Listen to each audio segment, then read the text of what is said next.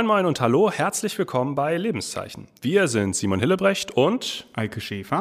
Und wir treffen uns alle zwei Wochen mit wechselnden Gästen und reden über unterschiedliche Themen. Diese Woche ist unser Gast Stefan Zeipelt, Geschäftsführer der Kannsteinschen Bibelanstalt in Westfalen. Herzlich willkommen, Stefan. Hallo.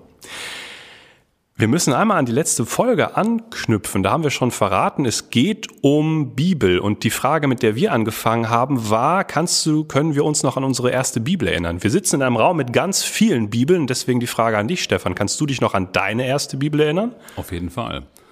Also, ähm, Ihr habt ja natürlich da, ich habe da reingehört, ähm, auch Kinderbibeln erwähnt als mhm. eure ersten. Das war natürlich auch meine erste Bibel, eine Kinderbibel die wir auch hier in der Ausstellung haben, der Werkstatt Bibel, die ich meinen Kindern nicht mehr in die Hand gegeben habe. Ähm, das ist jetzt über einen Podcast schwierig zu zeigen. Mhm. Ähm, textlich war die boah, in Ordnung, aber die Bilder waren schon grenzwertig. Okay. Also man konnte gut sehen, wie beispielsweise Johannes der Täufer sein Leben ähm, beendet hat. Ja, nicht freiwillig. Das heißt Kopf also auf dem Silbertablett. Der Kopf landete. auf dem Silbertablett okay. war schön gezeichnet in dieser ja ähm, sehr fotorealistischen amerikanischen Art und Weise. Damit begann dann so ein bisschen deine Karriere und am Ende steht vielleicht eine hauptberufliche Beschäftigung mit der Bibel als Geschäftsführer der Kannsteinschen Bibelanstalt. Kannst du einmal erklären, was eine Bibelanstalt eigentlich macht? Ja, da müsste man länger ausholen. Aber ähm, heute ähm, haben Bibelgesellschaften, Bibelwerke, Bibelanstalten Sinn und Zweck, ähm, Bibelausgaben und Inhalte der Bibel zu verbreiten. Und das ist sozusagen auch unsere Aufgabe als von Kannsteinische Bibelanstalt in Westfalen, dass wir für den Bereich der evangelischen Kirche von Westfalen versuchen, bibelmissionarische, bibelpädagogische Aktionen ins Leben zu rufen und Leute dazu zu bringen, das Ding überhaupt mal in die Hand zu nehmen. Ähm Kannst du vielleicht noch mal kurz was dazu sagen, wieso man oder die Kannsteinsche Bibelgesellschaft gegründet hat? Und du hast gerade gesagt, das ist auch einfach Unwissenheit von mir. Die Kannsteinsche Bibelgesellschaft Anstalt?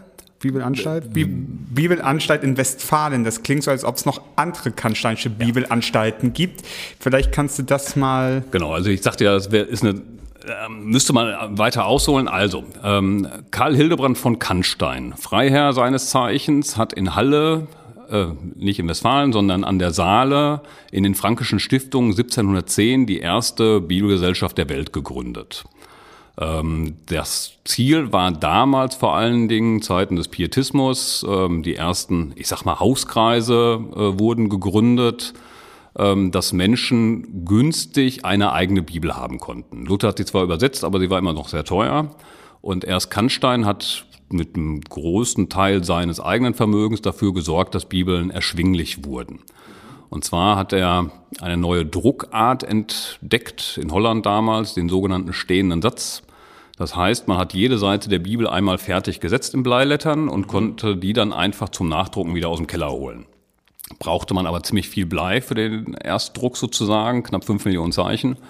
Ähm, und die hat er mit seinem Vermögen anschaffen lassen und dann wurde da in den Frankischen Stiftungen in Halle an der Saale eben ähm, mit dieser Druckart schnell und günstig Bibeln hergestellt. 1712 kam das Neue Testament raus, 1713 schon dann die Vollbibel und war eine große Ersparnis vorher waren Bibeln mehrere Monatsgehälter teuer und dann war sechs Groschen, das ist, ähm, ja, kann man nicht mehr eins zu eins vergleichen, aber ich sag mal, was heute eine Sonnenbrille bei Karstadt kostet, so haben wir es da in der, bei uns in der Ausstellung ähm, versucht zu zeigen.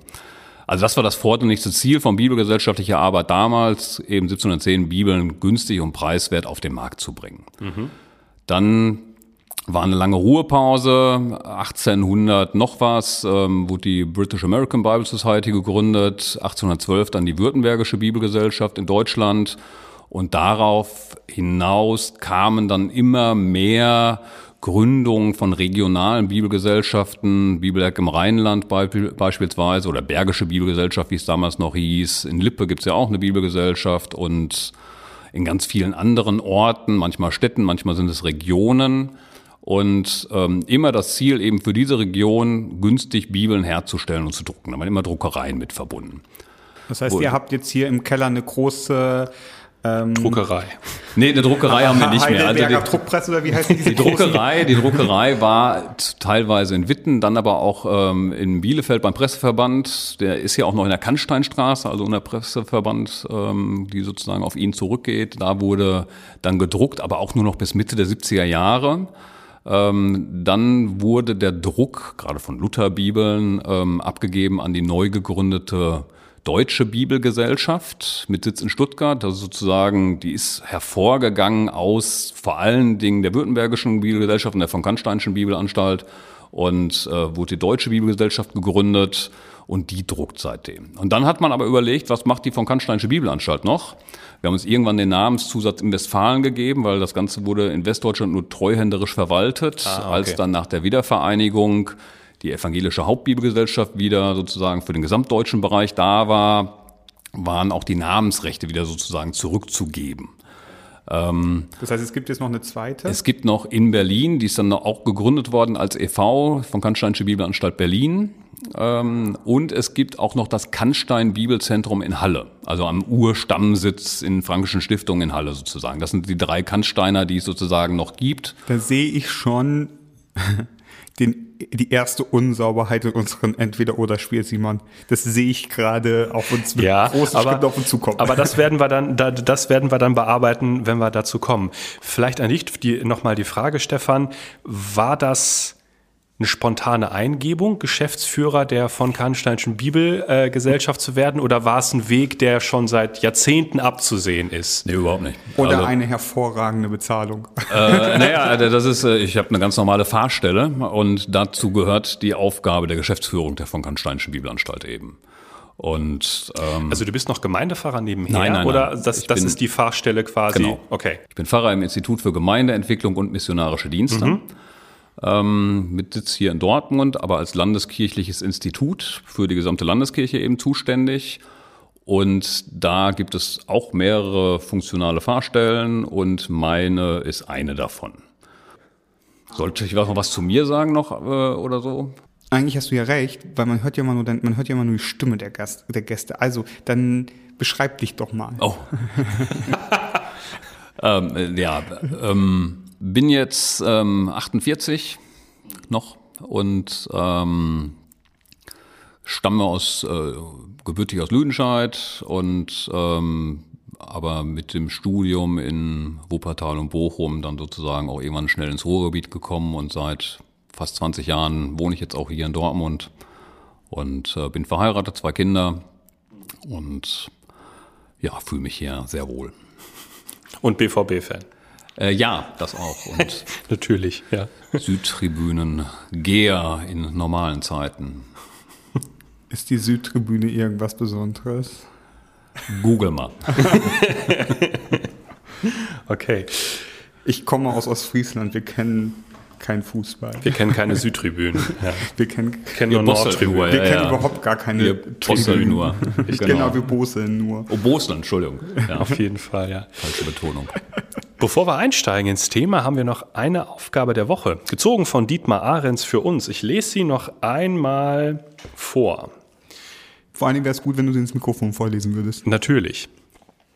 Die Aufgabe der Woche lautet, wo gibt es Natur in deiner Umgebung? Mache dort einen Spaziergang. Welche Tiere und Pflanzen entdeckst du? Schließe immer wieder die Augen. Was hörst du und was riechst du? Stefan, wo ist Natur in Dortmund?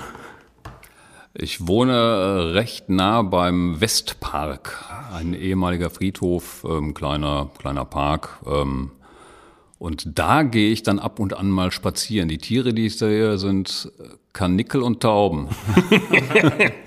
Ähm, sonst, so, und Hunde, die mit den Leuten, die da ähm, auch sind, Gassi gegangen werden. Gerüche sind vor allen Dingen dann im Sommer der Grillduft. ähm, Sehr schön. Weil ja. da halt. Richtig eben, natürlich. Genau, ganz. Ähm, das ist so, also äh, ich bin jetzt, ich will nicht sagen, ich bin kein Naturmensch, das wäre Quatsch, aber ähm, hier gehe ich in der Tat nicht so viel spazieren oder sowas. Also wenn, dann wäre ich mehr bei, wenn ich Natur und Geruch, dann habe ich eher so den Kräuter-Oregano-Duft aus Griechenland in der Nase, wo ich natürlich mehr draußen bin, wenn wir da, also mein Onkel hat da ein kleines Häuschen und da sind wir öfters und ähm, mit großem Grundstück. Und das ist dann mehr die Natur, die ich genieße. Eike, wie sieht's bei dir aus? Mein letzter, mein letzter intensiver Naturkontakt war am Samstag. Da bin ich mit dem Fahrrad von Paderborn na, wieder zurück nach Herford gefahren. Und bin in der Nähe von Paderborn gibt es so ein, wenn man auf Google Maps guckt, einen großen grauen Fleck, wo es quasi keine Bilder zu gibt, weil das militärisches Übungsgebiet ist. Und da führt aber eine Straße mittendurch, die man benutzen kann, auch als Autofahrer und so weiter, wenn sie gerade nicht irgendwie sich von beiden Seiten der Straße übungshalber beschießen. Ähm, und da bin ich lang gefahren mit dem Fahrrad und das ist irgendwie so ein bisschen fast schon so Heidelandschaft und Wald und die Straße wurde irgendwann entsetzlich, für, also für das Fahrrad, was ich fahre, einfach sehr schlecht, so dass ich ab und an mal eine Pause machen musste, weil es ungemütlich wurde. Und das fand ich spannend, dass jedes Mal, wenn ich stehen geblieben war, ich was anderes gehört habe. Es fing irgendwie an mit so einem Specht, das fand ich total cool und irgendwann musste ich anhalten, weil plötzlich ein Reh vor mir stand auf der Straße. Und ich muss gestehen, also in Ostfriesland sieht man sehr viele Rehe. Seitdem hier in Westfalen oder in, in der Umgebung von Westfalen habe ich noch nicht ein Reh gesehen. Das ist das erste Mal. Da war ich sehr überrascht, weil es auch echt mitten auf der Straße stand und echt erst kurz vorher sich entschieden hat, wegzugehen. Und so, so ein Fahrradfahrer ist ja jetzt nicht gerade, genau. Ja, ähm, wir sitzen in einem Raum, der auf der einen Seite ein Besprechungsraum ist und auf der anderen Seite ist eine Regalwand, Schrankregalwand, sage ich mal vorsichtig, in der stehen zig unterschiedliche Bibeln. Kinderbibeln, bunte Bibeln. Und da, ich sehe von hier aus das obere Fach, da sind, würde ich mal sagen, klassische Bibelübersetzungen drin. Stefan, wofür braucht man so viele Bibelübersetzungen? Und liest du die wirklich alle? Würde nicht, würde nicht die Elberfelder als Universalbibel aller Kirchen reichen? Du hast Basisbibel falsch gesprochen, Eike, glaube ich. Sag nochmal. Und ihr das jetzt betteln, dann ziehe ich mich einfach zurück hier. Ähm, ja, das ist eine gute Frage. Wofür brauchen Also wir Deutschen sind Weltmeister im Bibelübersetzen. Also es gibt ähm, außer Englisch keine Sprache, wo es so viele unterschiedliche Übersetzungen gibt. Und warum? Weil wir ähm, es können oder? oder ja, das ist immer die einfachste Antwort. Ähm, ich glaube, es ist immer die Frage, äh, welche ist für wen, wann, wozu geeignet. Ähm, das ist eine Frage, die man sich stellen sollte und von daher würde ich auch sagen, dass eigentlich fast jede Bibelübersetzung auch ihr gutes Recht hat. Mhm. und es gibt ja ganz unterschiedliche Wege, warum es ähm, so viele unterschiedliche gibt. Ähm, man kann ja quasi erstmal sagen, wir bräuchten keine Übersetzung, wenn alle gut Hebräisch, Aramäisch und Griechisch könnten.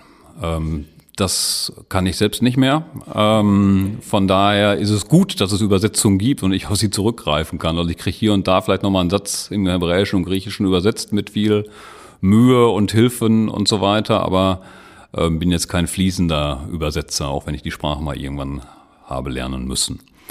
Und von daher brauche ich deutsche Übersetzung, weil mein Englisch ist ja, äh, etwas besser als mein Hebräisch, aber ähm, na, brauche ich auf jeden Fall. Ne? Und ähm, dann ist es auch gut, weil es ja eben nicht die eine richtige Übersetzung gibt, dass ich Möglichkeiten habe zu schauen, was gibt es eventuell für Alternativen, diesen Satz, diese Wendung, diese Perikope ähm, auch in, in deutsche Gestalt zu bringen. Also es ist ja erstmal klar, Bibel ist ähm, ein mindestens 2000 Jahre altes Buch was in einer uns fremden Zeit und Kultur ähm, entstanden ist. Und irgendwie sagen wir aber, oder ich bin der Meinung, dass ähm, das, was da drin steht, auch für die Leserinnen und Leser von heute von hoher Relevanz ist. Und ähm, jetzt muss dieser Graben zwischen dem alten Text und dem modernen Leser überbrückt werden. Dann gibt es ja zwei große Arten von ähm, oder zwei Pole von Bibelübersetzungsarten. Das ist einmal die philologische Übersetzung, die versucht möglichst, genau wie die Elberfelder beispielsweise, möglichst wortgenau, wörtlich ist nicht wirklich oder wortwörtlich ist nicht möglich. Es gibt so Versuche mit einer Interlinearübersetzung oder Dabar, die geschriebene oder das Münchner Neue Testament, die dann auch die ganzen Partizipialkonstruktionen versuchen, im Deutschen wiederzugeben, aber das ist nicht so wirklich möglich. Aber schon gut wörtlich äh, eine Übersetzung zu schaffen. Und die andere Art und Weise von Bibelübersetzung ist die sogenannte kommunikative Möglichkeit oder die kommunikative Übersetzung. Ähm, da versucht man sozusagen schon im Prozess der Übersetzung, dass sich der Text auf den Weg zum Leser macht. Bei philologischen muss ähm, der Leser sich immer auf den Weg zur, ähm, zum Text machen. Und da kann man halt verschiedene gegenwärtige Übersetzungen in diese beiden Pole hineinsortieren. Also Elberfelder hast du genannt, das ist so, ja, immer so die klassische wörtliche. Ähm, und da kommen wir gleich noch zu. er hält mir hier die, die, ähm, die Volksbibel. Die ja. Volksbibel sozusagen vor Augen, wobei man bei der sagen muss, dass die würde ich jetzt nicht unbedingt in die Kategorie Übersetzung hineinpacken. Weil bei einer Übersetzung gehört für mich dazu, dass ähm, man aus den Ursprachen, eben Hebräisch, Griechisch, ins Deutsche übersetzt. Also gibt es noch eine dritte Art von Bibeln? Das wäre, ja, also ähm, eine, also Übertragung. Zielgruppen. Ja, Zielgruppenbibel ist dann auch nochmal ein äh, Aspekt, wo man, also Kinderbibeln beispielsweise sind ja auch Zielgruppenbibeln. Ja, ja, genau. Also ich, ich habe mal vorhin mich hier mal so fleißig in deinem Bücherregal bedient. Ich habe hier eine Voll-X-Bibel. Ähm, dann habe ich hier ein schickes Buch mit bunten De Büch Bildern. Hashtag Gottesgeschichte, ja. Hashtag Gottesgeschichte, genau. Also irgendwelche auf digital gemachte Geschichten aus der Bibel in einem blauen Buch mhm. vom Bibellesebund. Dann habe ich der Weltbestseller in Schlagzeilen Bibelblatt Sieht ein bisschen aus wie eine deutschlandweit verkaufte Bildzeitung. Sag, sag einfach Bildzeitung. Bildzeitung mit plakativen Überschriften. Dann, das fand ich sehr witzig, weil ähm, ich finde ja, dass das Neue Testament, das kriegt man ja an jeder Ecke nachgeworfen. Ich finde das Alte Testament ja deutlich weniger. Dass es hier ein altes Testament in, mit so Lego-Figuren nachgebildet gibt, das hat mich auch so ein bisschen. Das Neue gibt es auch, aber nur auf Englisch. Finde ich schon mal sehr sympathisch, dass das Alte als erstes gemacht wurde. Dann für unsere Katjumenen eine Bibel in Minecraft-Style. Ja. Genau. Genau, das sind so diese, also alle, die jetzt reingehalten hast, also reingehalten ins Mikrofon, müsste man sagen. Und dann gibt es noch ganz, ganz viele andere, die hier genau. sehen. Natürlich. Also das sind wären mehr so Zielgruppenbibeln, Übertragungen, wo dann auch geschaut wird. Ähm, Kann man die denn noch Bibeln nennen? Ja, natürlich. Also, also wann, wann, wann, ist, wann, wann ja. ist ein Buch eine Bibel?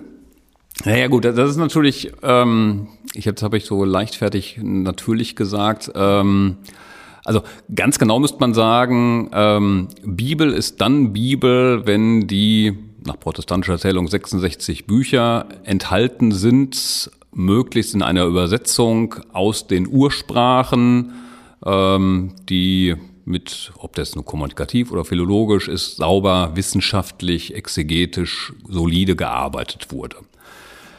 Ähm, aber auch jede Kinderbibel heißt Kinderbibel und eine Kinderbibel beispielsweise ist eine Auswahlbibel. Das heißt, man hat sich Geschichten herausgesucht und die dann entsprechend bebildert und nacherzählt ähm, in der Sprache, die halt für die vorgesehene Zielgruppe verständlich ist. Und ähm, auch eine Kinderbibel wird man ja irgendwo Bibel nennen.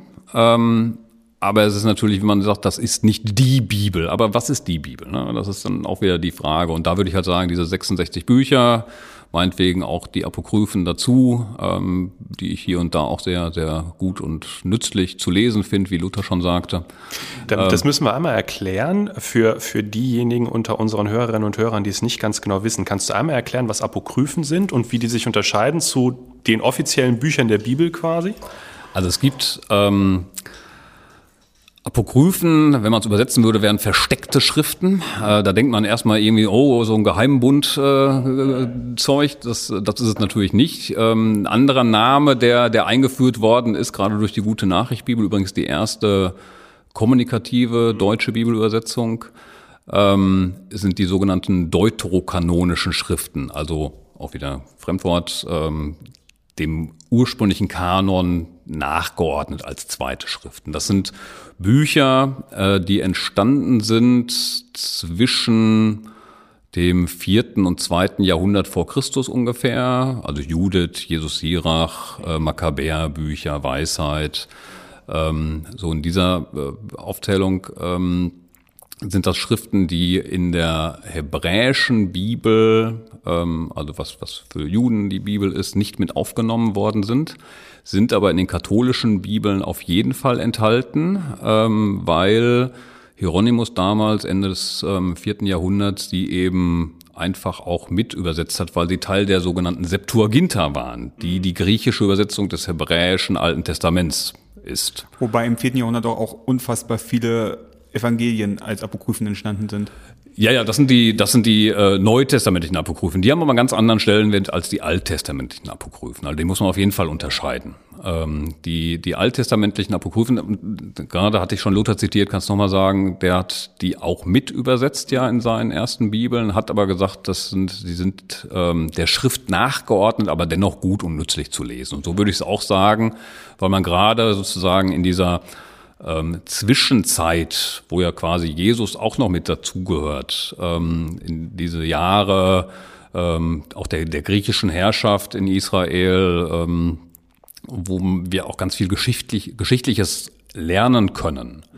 Ähm, was waren die Zeiten, wie waren die unterschiedlichen Gedankenströmungen, die neu hinzugekommen sind, ähm, gerade ähm, ja auch theologische Sachen sind neu hinzugekommen, die man sonst in den Texten vielleicht nicht so findet. Von daher finde ich es als Brücke zum Neuen Testament, die gut ähm, zu lesen und auch hier und da gut zu kennen. Deswegen finde ich es jetzt auch gut, gerade bei der neuen Luther-Bibel, äh, Luther 2017, sind sie automatisch mit enthalten. Es gibt Ausgaben ohne Apokryphen.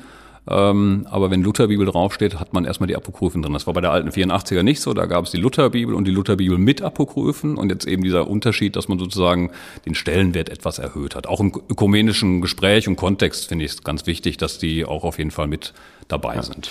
Wir reden ganz viel über Bibelübersetzung. Jetzt haben wir beide schon mal die Bibel übersetzt, wie alle anderen Theologen, aber für vielleicht für die Hörerinnen und Hörer, die nicht mit Hebräisch und Griechisch herausgefordert wurden in ihrem Leben.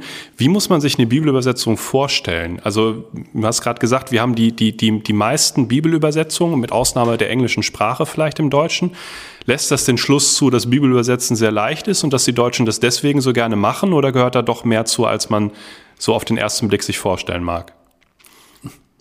Ich würde sagen, ähm, äh, wenn es so leicht wäre, gäbe es noch mehr. Ähm, okay. Letztendlich kann sich aber jeder die ursprünglichen Texte holen und wenn er ein bisschen Hebräisch und Griechisch kann, kann er sich drangeben und äh, mal eine Übersetzung anfangen. Ähm, meistens scheitert das dann nach den ersten ähm, Kapiteln ähm, dieses Vorhaben.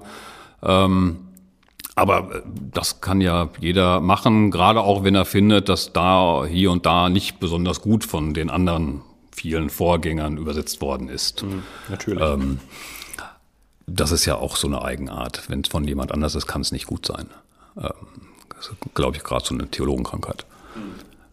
Ähm, ja, ähm, und von daher ist es ein Prozess, ähm, wo auch meistens verschiedene oder viele Menschen mit dran beteiligt sind. Selbst Luther hat ja nicht alleine übersetzt. Der hat ja auch mit Melanchthon und Justus Jonas und ganz vielen anderen zusammen übersetzt. Er hatte zwar das letzte Wort, ähm, oder die Entscheidungsgewalt, was denn dann tatsächlich übernommen wird, aber ähm, er hat es nicht alleine gemacht. Mhm.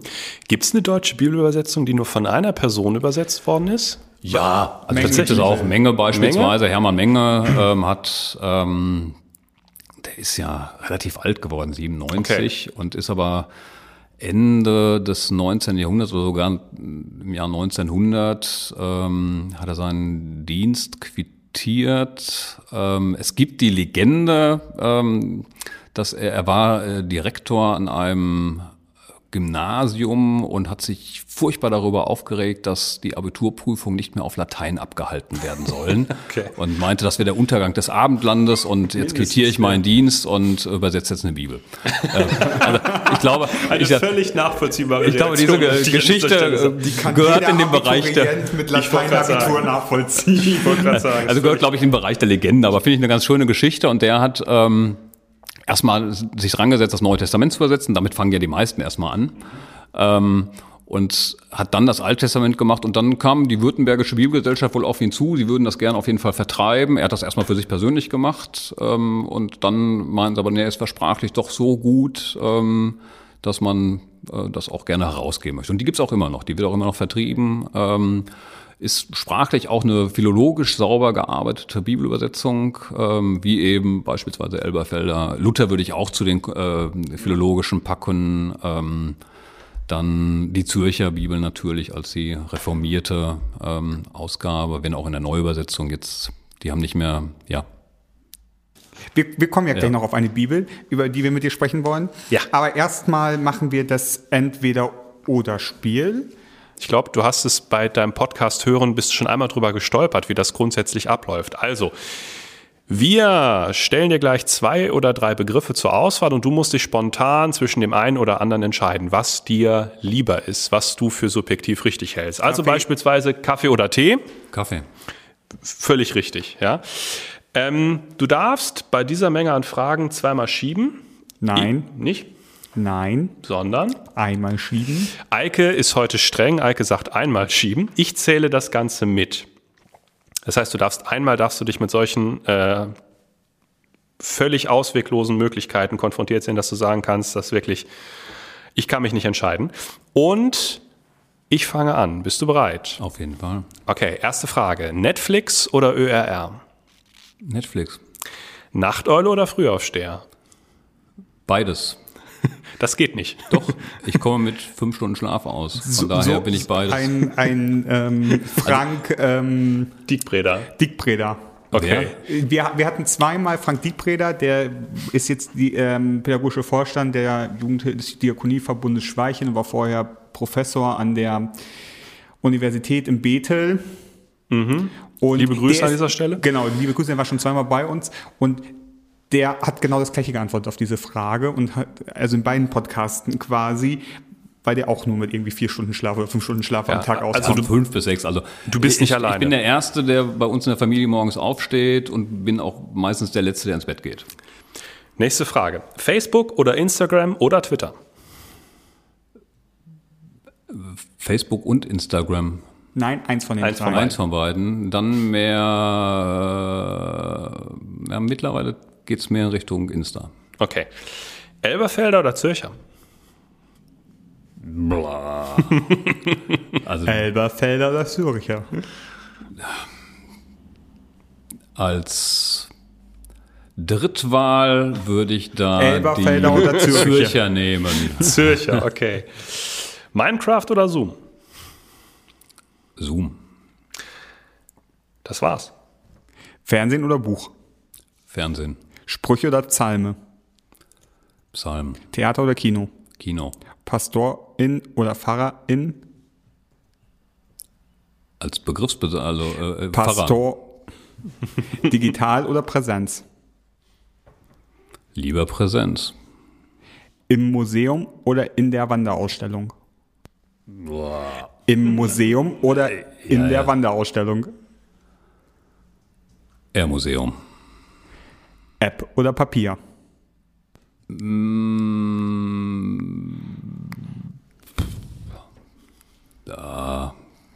Mal so, mal so. Aber da ist äh, dann eher App.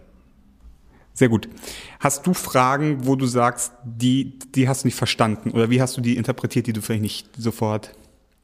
Also ähm, Zürcher und Elberfelder sind nicht meine Vorzugsbibeln, deswegen würde ich da ähm, immer andere vorgeben. Aber gehen wir Welche- nachher welche- drauf. welche- Was ist denn deine Vorzugsbibel? Basisbibel, auf jeden Fall. Ah, sieh mal also an, derzeit ist auf jeden Fall Basisbibel, ansonsten bin ich mit Luther groß geworden und von daher Luther. Okay.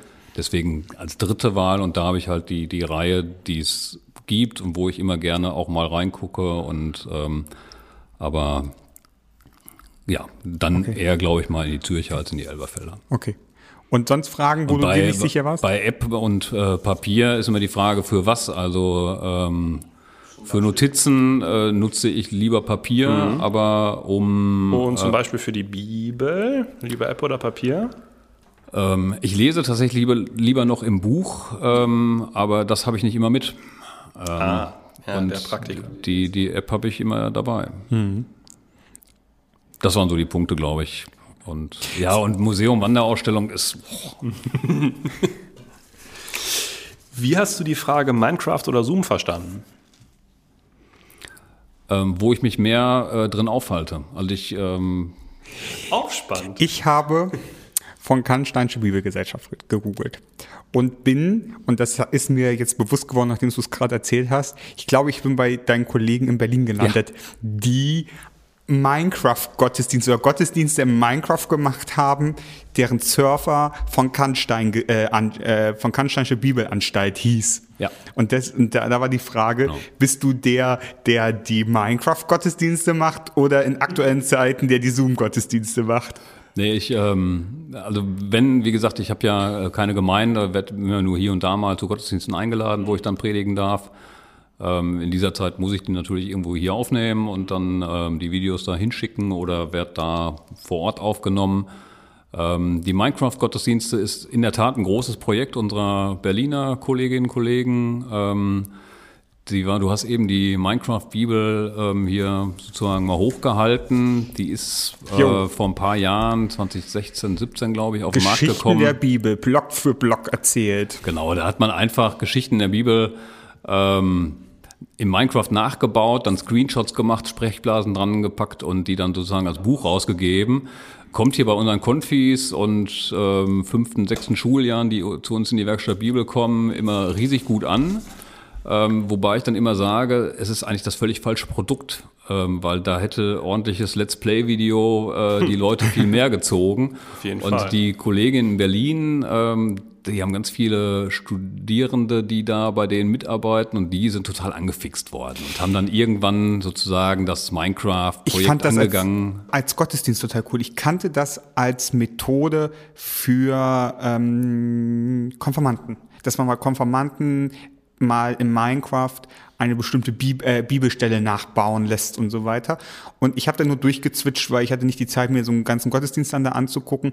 Aber das fand ich, also das, das klingt ja irgendwie einfach, aber da steckt ja unfassbar viel Arbeit drin, mit welcher Akribie, also die ja, also wie fein die auch diese ganze Stadt dann da oder diese ganzen Umgebung dann nachgebaut. Also da geht ja auch richtig Stunden rein, so ein Ding zu bauen. Absolut, ja, ja. Sie haben da richtig Zeit investiert und äh, eben diesen Server, den sie sich dann angeschafft haben und wir haben im Bibelmuseum Münster und den Kannsteiner aus Berlin einen Wettbewerb ausgeschrieben. Zur, in Münster war eine Ausstellung zur äh, Bibel und Babel, also zum Turmbau zu Babel. Und da haben wir einen Minecraft-Wettbewerb ausgeschrieben, dass die in Minecraft ein- oder wer will, äh, mitmachen will, kann dann Turm nachbauen oder soll sich von der Geschichte inspirieren lassen aus der Bibel, Genesis 11 und dann eben das dann nachbauen. Und da kamen auch coole Ergebnisse raus und die Berliner machen mittlerweile, ich glaube Weihnachten hat's angefangen, oder war sogar letztes Jahr Ostern. Ich glaube Ostern haben sie angefangen zum ersten Mal dann Gottesdienst jetzt in dieser Zeit eben und jetzt dann Weihnachten auch und äh, da kommen total viele Leute drauf und gehen dann da rum und äh, sammeln Fürbitten. Also das ist ein cooles Projekt. Ja. Die Ähm, haben auch eine Lego-Bibel rausgegeben, äh, mit Schulklassen zusammen in Berlin.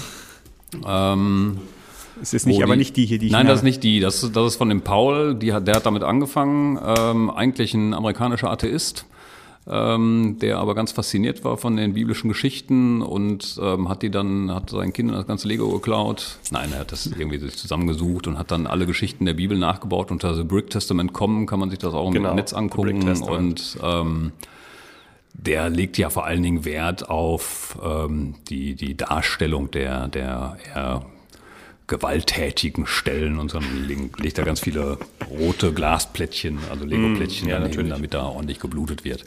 Ähm, und die Berliner haben ähm, mit Schulklassen zusammengearbeitet, haben einmal die Josefsgeschichte, damit haben sie angefangen, dann das Lukas-Evangelium, machen jetzt gerade ein Projekt mit, den, mit der Apostelgeschichte. dass ähm, Klassen, die mitmachen wollen, so einen kleinen Figurensatz bekommen, damit die Figuren immer gleich aussehen. Also der Jesus immer der gleiche Jesus ist und Petrus immer gleich oder Josef eben. Und ähm, dann bauen die mit ihren Lego-Steinen die Geschichte nach, wird fotografiert und dann wird ein Buch raus. Also da hinten haben wir auch ähm, zwei Bände stehen, wie die das sozusagen mit denen gemacht haben. Cooles Projekt. Also da sind die echt super fit drin. Wo wir gerade schon bei Bibelprojekten sind, ja. dann lass uns doch mal über ein anderes Bibelprojekt sprechen. Und ich hole mir jetzt mal das Bibelprojekt. Es, es lächelt mich in Goldweiß an.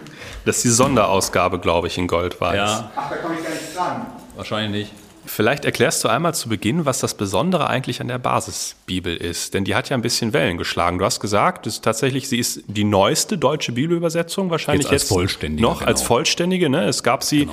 erst äh, nach den Testamenten getrennt, aber jetzt als komplette Fassung. Was ist das Besondere an der Basisbibel? Und das Alte Testament hat relativ lange gedauert, fand ja. ich, bis das nochmal. Also wie ja, bei Luther auch. Bei Luther auch. also, ähm, Aber was war es jetzt, zehn Jahre oder so, zwölf Jahre? Angefangen hat das. Ähm, Mit der, also ich meine jetzt das Alte Testament. Ja, ja. Ähm, die haben, ähm, also die Psalmen gehören ja zum Alten Testament, die waren 2012 fertig. Und seit 2012 hat man sozusagen bis jetzt, letztes Jahr 2020 war man fertig, acht Jahre am restlichen Alten Testament übersetzt. Entstanden ist die Basisbibel ähm, gerade aus einer Anregung von Jugendverbänden. 2003 war das Jahr der Bibel, ähm, was auf vier Säulen stand, also ähm, EKD, Deutsche Bischofskonferenz, äh, Werke und Verbände und die Freikirchen haben große Aktionen in ganz Deutschland gemacht zur Bibel. Ähm, das Jahr der Bibel stand auch, ne? also Jahre oder Jahr. Und ähm, da gab es eine Konsultation mit Jugendverbänden von der Deutschen Bibelgesellschaft, ähm, die diese Jugendverbände gefragt haben, zum Jahr der Bibel, was brauchen wir äh, oder was braucht ihr für eure Jugendlichen, die vielleicht auch noch gar nicht bibelaffin sind, äh, eher vielleicht auch kirchenfern, was braucht ihr da für eine Bibelausgabe? Gedacht war eigentlich an eine ja, ich sag mal, peppige Ausgabe der guten Nachricht Bibel. Ja, ja so wie die so ein paar Vorschaltseiten, ja. die die. Genau. Hier steht, Basisbibel, sie schließt die Botschaft der Bibel durch ihre besondere Sprache, die leicht zu lesen und im Schriftbild unmittelbar umgesetzt ist. Ja, genau. Ähm, das ist ein Konzept. Ähm, also man hat festgestellt, die herkömmlichen Ausgaben, die es gibt, die, die bringen nichts. Ähm, damit kommen auch bei Jugendlichen nicht an. Das war ja auch eine Entscheidung von Martin Dreyer beispielsweise, die Volksbibel herauszubringen. Da können wir auch noch drauf eingehen. Und ähm, Basisbibel ähm, hat, hat verschiedene Beobachtungen gemacht. Was ist eigentlich sozusagen die Art und Weise, heute Bibel zu lesen? Ähm, da war dann eben wie bei mir die Frage, ne, ähm, App oder Papier. Genau. Und ähm, da hat man gesagt, ja, sowohl als auch. Mhm. Ähm, das heißt, sie muss auch im digitalen Raum genauso wie im analogen funktionieren. Dann hat man gesagt, Bibelwissen nimmt ab. Wir können nicht voraussetzen, voraussetzen dass jeder Mensch weiß, was ein Pharisäer ist, mhm. was Segen heißt, was selig heißt und so weiter. Das muss irgendwie erklärt werden. Aber dann nicht, dass man zur Bibel noch ein Lexikon mit herausgibt, sondern das muss in einem gefasst sein. Genau. Ähm, und so hat die Basisbibel von ihren Anfängen an crossmedial gedacht. 2006 ähm, kam das Markus-Evangelium als erstes übersetztes Buch der Bibel raus. Da war dann auch schon eine CD-ROM dabei. Das war 2006 der richtig heiße Scheiß im digitalen Sektor. Sagen, 2006 ne? war das mit ähm, Sicherheit der Hammer, ja. Also CD-ROM, der Inbegriff von Crossmedialität im Jahr 2021. Ja, 2006, 2006. Ähm, und dann kam weiter, 2008 waren die Evangelien fertig, 2010 das Neue Testament und 2012 dann NT plus Psalm. Ähm, dann gab es eine kleine Zwischenstufe. 2015 ist die Basisbibel Ausleser herausgekommen mit 20 Texten aus dem NT, 20 Texten aus dem AT, die dann schon fertig waren. Die war vor allen Dingen ähm, auf Wunsch der Militärseelsorge herausgegeben worden. Ähm, die wollten ihren Soldatinnen und Soldaten nicht nur immer ein Neues Testament mitgeben, sondern auch ein paar alttestamentliche Texte. Da, wo es deutlich brutaler und kriegerischer zugeht. Ja, aber ja, auch so Hiob-Texte dabei, es war äh, Mose-Geschichte dabei, Jona war komplett übersetzt. Also, dass man eben ähm, auch wirklich Bibel, ja, Auslese dazu sagen kann, aber eben, dass wir nicht das Alte Testament sparen, weil Bibel ist nur Bibel, wenn das Neue Testament, äh, wenn das Alte Testament automatisch mit dazugehört. Deswegen darf dies die Basisbibel eigentlich eigentlich offiziell auch erst jetzt Bibel nennen. Ähm, und jetzt am 21.01. ist sie halt rausgekommen. Was zeichnet sie aus? Ähm, Sie ist sozusagen ein Zwitter zwischen philologischer und kommunikativer Übersetzung. Sie ist philologisch sehr genau aus den Ursprachen nach dem exegetischen Stand übersetzt worden. Ähm, dann hat man äh, geguckt, dass ja, sie wörtlich gut übersetzt worden ist. Wenn Wörter vorkommen, die man nicht von an, auf Anhieb versteht, hat man aber nicht wie bei der guten Nachricht beispielsweise als Kommunikativübersetzung die Erklärung mit hineingearbeitet, mhm. sondern Wörter, ich sag mal, verlinkt. Auch in der gedruckten Ausgabe sind die dann in blau gedruckt. Genau, das und, sehe ich hier. Die sind dann hier so hervorgehoben. Genau, und, und rechts dann steht oder links gibt's dann in der Marginalspalte die Erklärung dazu. Genau. Was Himmel im übertragenen Sinn beschreibt Himmel den Bereich, in dem Gott wohnt. Genau. Also, ne, das kriegen wir im Englischen mit Sky und Heaven noch etwas besser hin, im mhm, Deutschen klappt das, eben nicht. Und dann hat man auch gesagt, ähm, Menschen sind nicht mehr gewohnt, ähm, wie wir das auch von Luther beispielsweise her kennen, mit ganz vielen Nebensätzen zu arbeiten, sondern wir brauchen eher kurze Sätze. Deswegen war eine Maßgabe der Basisbibel nicht, ein Satz hat nicht mehr als 16 Wörter. Okay. Ähm, müsst ihr jetzt nicht durchzählen, also es gibt auch, gibt auch Ausnahmen, bei mhm. Aufzählung beispielsweise. Ähm, aber das ist sozusagen auch eine Maßgabe. Und es gibt gerade bei dieser komfortablen Ausgabe ähm, den sogenannten Sinnzeilenfall. Das heißt, eine Sinneinheit ist in einer Zeile. Mhm. Ähm, dann beispielsweise geht es auch los, Jesus sagte, und dann geht, was er sagte, in der neuen Zeile weiter. Ähm, mhm. Was zum schnelleren Aufnehmen ähm, einfacher ist und ähm, zum schnellen Verständnis auch besser. Ja. Das wäre sozusagen kompakt äh, mit den Vorzügen. Und das Digitale ist eben, klar, die gedruckte Ausgabe bietet einige Erklärungen von Wörtern, ne? Himmel das Beispiel oder was ist ein Pharisäer oder so diese Sachen. Ähm, die App und auch die, die ähm, ja, Online-Ausgabe Basisbibel bietet natürlich noch wesentlich mehr Erklärungen und es werden auch nach und nach ähm, doch andere Medien mit hineingetragen, mit Bildmaterial und so weiter. Hm. Kann man dann sagen, dass die Basisbibel so die Antwort auf heutige Bibellesegewohnheiten ist? Also gibt es dafür schon, ich meine, sie ist jetzt noch relativ, relativ neu. Also kann man, gibt es schon Rückmeldungen außer innerhalb der Kirche, dass das Ziel damit erreicht worden ist? Ja, das ist, glaube ich, wirklich noch zu früh. Klar, mhm. die, es gibt sie schon länger und mhm. ähm, es wurde auch ähm, der deutschen Bibelgesellschaft Mut gemacht, weiter zu übersetzen, auch das Alte Testament mit hinauszubringen und nicht beim Neuen Testament aufzuhören. Also von daher gab es schon Fürsprache, gerade auch von Jugendverbänden, ähm, die auch eigene Ausgaben haben, ähm, also in eigene Farbe. Ähm, und von daher glaube ich schon, ähm, dass das Ziel ähm, erreicht wird, ähm, dass Menschen die Texte eher verstehen.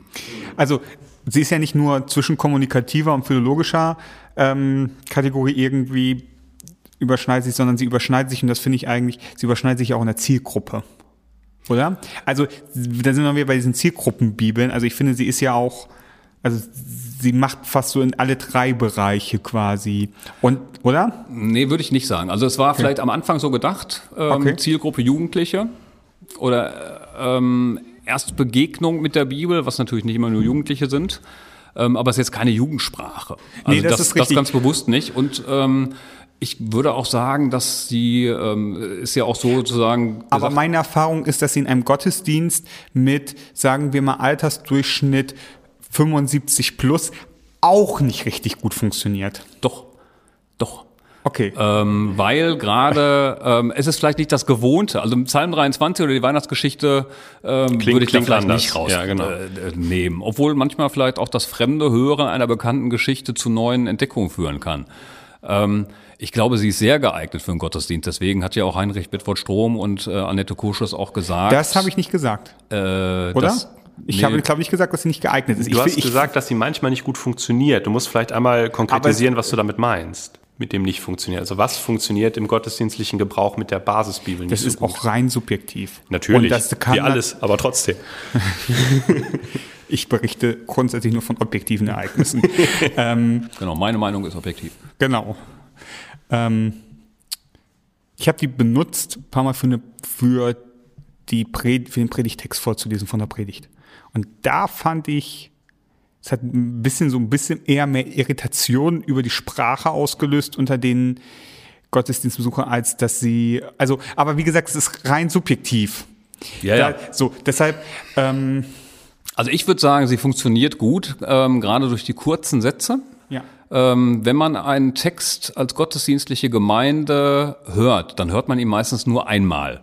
Und gerade bei, bei äh, Lektorendiensten, also bei Lesungen oder auch bei Predigtlesung, ist es einfacher, mit diesen kurzen Sätzen ähm, sie aufzunehmen und sofort zu verstehen. Da hast du total recht. Also gerade für ungeübte Leser, das fällt mir bei der Basisbibel häufig auch, und auch zum Beispiel Konformanten und so, denen fällt es leicht, diese, diese Texte zu lesen, weil sie, weil sie die Sinnabschnitte einfach klar haben. Ja. Und damit fällt es ihnen meistens auch leichter, hinter über den Text zu sprechen. Das finde Ja. ich, das finde ich, also da finde ich sie auch total gut, gerade wenn man sich mal mit Leuten gezielt über einen Text austauschen möchte und nicht jeder irgendwie die gleiche Bibel vorhat, dann das gleich so einen schönen Sinnabschnitt. Dafür finde ich sie total gut, da hast du recht. Und ich glaube auch für die Hörenden, also nicht nur für die, die den Text selbst lesen. Also jeder gute Lektor, jede gute Lektorin hat sich ja vorbereitet und liest den Text öfters und weiß auch wie. Und Idealerweise. Wa- Genau. Da gehen wir einfach von aus.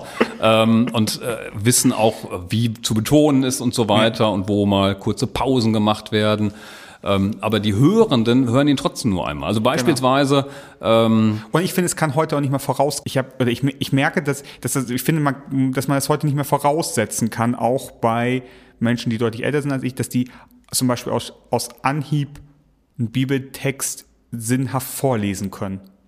Nee, kann man, nein. Also weil, glaube, weil wir es auch nicht gewohnt sind. Ne? Genau, also, genau. Und das ist eher Basisbibel, eine Bibel, die unsere Sprache spricht, ist ja ein Slogan. Ähm, also wenn man einen Luthertext vorliest oder hört, Ja. weiß man direkt, das ist ein biblischer Text. Genau. Das ist so ein bisschen die heilige Handgranate bei Ritter der Kokosnuss. Genau. weiß man auch, das ist Bibel. Ähm, obwohl es natürlich nicht aus der Bibel ist. Aber ähm, dann hat man am Ende vielleicht verstanden, das war ein biblischer Text. Wenn man aber fragt, was stand drin, puh, keine Ahnung. Ja, genau. Genau. Ähm, und das- total abhängig ist vom Lesenden. Und ja, das zum einen, aber auch vom Text, wenn es kurze Sätze sind, also beispielsweise Epheser 1, äh, der lange, äh, im Griechischen glaube ich vier Sätze, Epheser 1, 3 bis 14, bei Luther sind es sechs Sätze, die Basisbibel hat 30 Sätze rausgemacht. Das heißt, es ist wesentlich einfacher durch die Pausen, die nach einem Punkt ja eigentlich automatisch erfolgen sollten, ähm, was aufzunehmen und nachzudenken und man äh, weiß bei den, bei den Luthertexten manchmal am Ende eines Satzes nicht, wie hat der denn jetzt eigentlich angefangen oder worauf bezieht sich denn dieser Nebensatz? Und das ist einfacher zu hören und zu verstehen. Und auch ein weiterer Slogan der Basisbibel ist ja, ähm, am Inhalt kann man scheitern, an der Sprache nicht. Ähm, das, das ist eine Erfahrung, die wir auch hier in der Werkstatt Bibel mit Konfis machen, wenn wir mit denen einen biblischen Text lesen. Da müssen wir, wenn wir den nach Luther lesen, müssen wir erstmal Wörter erklären. Was heißt denn das? Wo geht's denn dahin? Selbst beim Psalm 23. Ich hatte mal einmal die Erfahrung mit einer Konfi-Gruppe hier. Haben wir Psalm 23, sollte äh, jemand sich, oder hat sich einer Psalm 23.1 ausgesucht, der Herr ist maniert, mir wird nichts mangeln.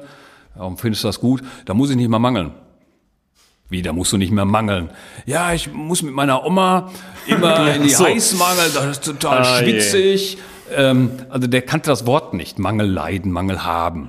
Ähm, und ähm, da ist dann, ich weiß jetzt nicht genau, was, was die, mir geht's glaube ich gut. Ich weiß nicht, wie die Basisbibel das mal übersetzt. Ähm, aber das ist wesentlich einfacher, einfacher dass, dass es verstanden wird, was steht denn da eigentlich drin. Dann kann man immer noch über die Inhalte reden. Ja.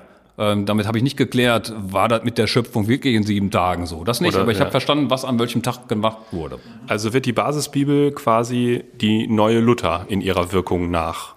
So kirchenprägend, die Hauptbibel in allen Gottesdiensten. Das glaube ich nicht. Also ich glaube, es ist gutes Nebeneinander. Ich glaube, wir sind so Luther fokussiert in unserer protestantischen Geschichte, ähm, dass wir auch durch seine sprachschöpferische Kraft einfach geprägt worden sind. Also wenn wir zur Jahreshauptversammlung äh, die Weihnachtsgeschichte, also Heiligabend im Gottesdienst, ähm, die, die Weihnachtsgeschichte nicht nach Luther vorgelesen bekommen, dann, dann sind die Leute erstmal verwirrt, weil das brauchen die. Das ist so, ja. Ähm, und das finde ich auch in Ordnung. Und ich finde, Luther hat auch sein gutes Recht und er war auch sprachschöpferisch toll. Und ähm, die Basisbibel wird, denke ich, die neue Konfi-Bibel und die neue Schulbibel werden.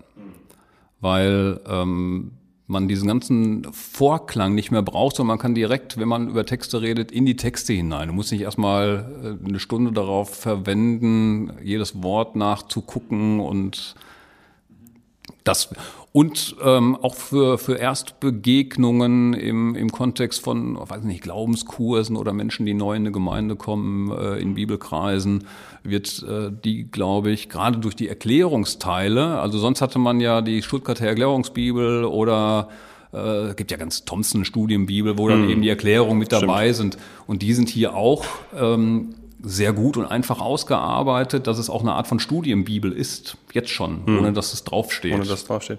Sollte sie da nicht vielleicht die neue Hauptbibel? Also ich kann das total verstehen, was du sagst, dass wir als Deutsche natürlich Luther fixiert sind, aber ist es nicht vielleicht mal an der Zeit mit der Tradition zu brechen und zu sagen, ja, ich meine, die, die Wer Frage. entscheidet das, ne? Ja, erstens das, aber die Frage wäre vielleicht, was hätte Luther gewollt? Hätte Luther, wenn der heute leben würde, würde der darauf pochen, dass wir seine Bibel lesen oder würde Nein. der sagen, nehmt, nehmt bitte das, was jetzt also gerade irgendwie angemessen ist wenn, für eure Zeit? Wenn glaube, wir, wenn wir ihn und seinen Sendbrief vom Dolmetschen ernst nehmen, Aha. also dass äh, man dem Volk aufs Maul schauen Exakt. soll, ähm, finde ich nämlich auch. Dann ist die Basisbibel natürlich das, was sozusagen ist. Das war ja das große Nein, Problem bei der 2017. Ähm, das große Problem der 2017er äh, Übersetzung war ja auch die Kritik, die Luther da bekommen hat, der ist viel altbackener geworden, weil man es nicht geschafft hat und auch sich gesagt hat, wir schaffen diesen dreibeinigen Spagat nicht. Wir können nicht A, dem Urtext treu sein, wir können nicht B, äh, Luther und seiner Sprache treu sein und dem modernen Leser. Das klappt nicht. Und so hat man sich, hat man gesagt, den modernen Leser, den können wir mit unserer Lutherbibel nicht gerecht werden. Von daher gehen wir da den Weg ähm, Luther 1545 und daneben die Basisbibel. Und du willst jetzt deine Volksbibel noch rausholen. ich finde die Volksbibel großartig. Ähm, ja, aber ich finde sie auch großartig, aber ist, ist sie ernst zu nehmen? Absolut. Ähm, oh, da ist, äh, was ich am Anfang mal sagte, ne, für wen ist welche Bibel wann geeignet? Äh, Martin Dreyer, der ja Urheber der Volksbibel ist, Gründer der Jesus Freaks, ähm, hat mal, der war mal hier und hat einen Workshop gemacht, wo wir auch über Basisbibel und Volksbibel ähm, informiert haben. Er sagte, er hat im Jugendzentrum gearbeitet und wollte ähm, einem da biblische Geschichten erzählen. Mhm. Und selbst mit einer guten Nachricht ist er gescheitert, weil der das nicht mhm. verstanden hat. Und dann hat er ja lutherisch dem Volk aufs Maul äh, geschaut und so wie er gesprochen hat, hat er versucht, die Texte zu übertragen. Ähm, und das ist manchmal ähm, sehr gut gelungen. Mittlerweile ja auch nicht sein eigenes Werk alleine, sondern äh, durch quasi Wiki-Projekt haben da viele Leute mitgeschrieben und es wird auch mal ge darauf geguckt, dass es auch ja sachgerecht ist. Aber ich finde, ähm, also beispielsweise eine Weihnachtsgeschichte, da heißt es ja eben nicht Stall und Krippe, sondern ähm, weil äh, sie wegen ähm, in den Hotels und Jugendherbergen keinen Pennplatz mehr kriegen konnten, musste Maria das Kind in einer Tiefgarage zur Welt bringen. Eine alte Ölwanne war das erste Kinderbett. okay. Da kann man natürlich sagen, ey, was soll das denn? Ja. Gleichzeitig ähm, finde ich, also ich finde es gut, wenn Menschen wissen, dass im Original noch Stall und Stall steht. Äh, Krippe steht, Stall steht da gar nicht.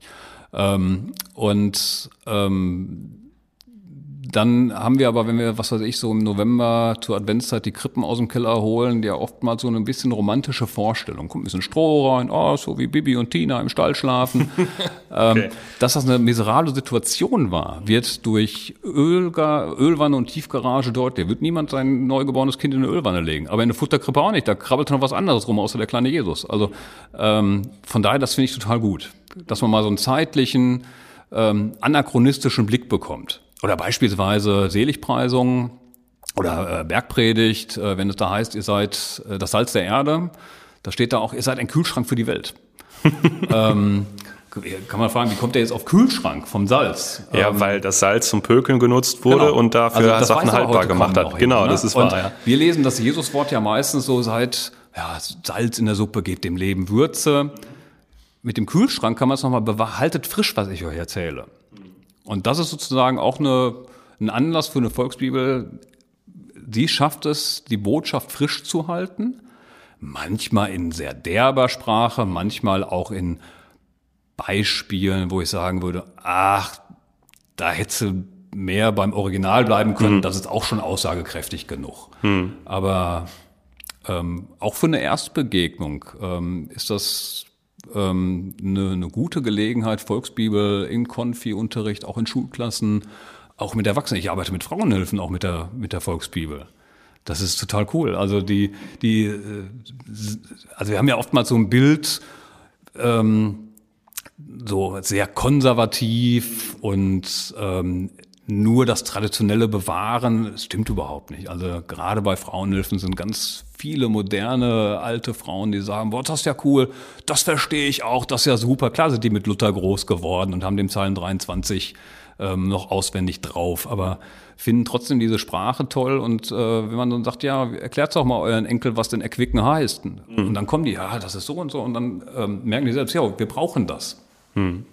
Eike der ähm, mischt gerade schon die ganze Zeit die Karten für die neue Aufgabe der Woche. Und das ist noch eine Aufgabe, die jetzt vor dir liegt, lieber Oh ja, Stefan. ja. Eine neue Aufgabe der Woche zu ziehen für unseren nächsten Gast. Genau, jetzt wird hier noch einmal kräftig gemischt. Und bitte vorlesen. Okay. Alles, was draufsteht, das Große und das Kleingedruckte. Ja. Da bin ich ganz froh, dass ich eine andere hatte. Also, in welchen Farben würdest du ein Bild über deine Nachbarschaft malen? Was drücken diese Farben aus? Ich bin, glaube ich, nicht so der linkshirnige Typ. Gott sei Und Dank wie- musst und- du die Frage nicht Und wie beantworten. sehr links hier nicht, ich wusste gar nicht, dass man das da, aber das mag wohl so sein. Du bist Simon, das kannst du uns ja bei der Beantwortung Auf dieser jeden Frage Fall, ja. dann zeigen. Und damit sind wir wieder am Ende unserer ähm, Folge. Und es ist Zeit, Danke zu sagen. Danke, lieber Simon. Danke, lieber Eike. Aber vor allem danke, lieber Stefan Zeipelt, für deine Zeit und die schönen Erklärungen. Und ich freue mich jetzt gleich noch ein bisschen hier durch deine Ausstellung stöbern zu dürfen. Ähm, und wie immer hast du als Gast das letzte Wort. Oh, das ist schön, dass ich einmal das letzte Wort haben darf. Das kenne ich sonst gar nicht. Ähm, ja, ich würde sagen, ähm, die Basisbibel lohnt sich und ähm, der Slogan, der auch mit drauf ist oder drin steht, lies selbst, da möchte ich einfach Mut machen, einfach mal wieder Bibel zu nehmen, zu lesen, zu entdecken und ähm, ja zu merken, Gott spricht auch heute noch. Und gerade in diesen vielleicht besonderen komischen Zeiten ist das etwas, was uns mit diesen Menschen vor 2000, 3000 Jahren dann gut verbinden kann.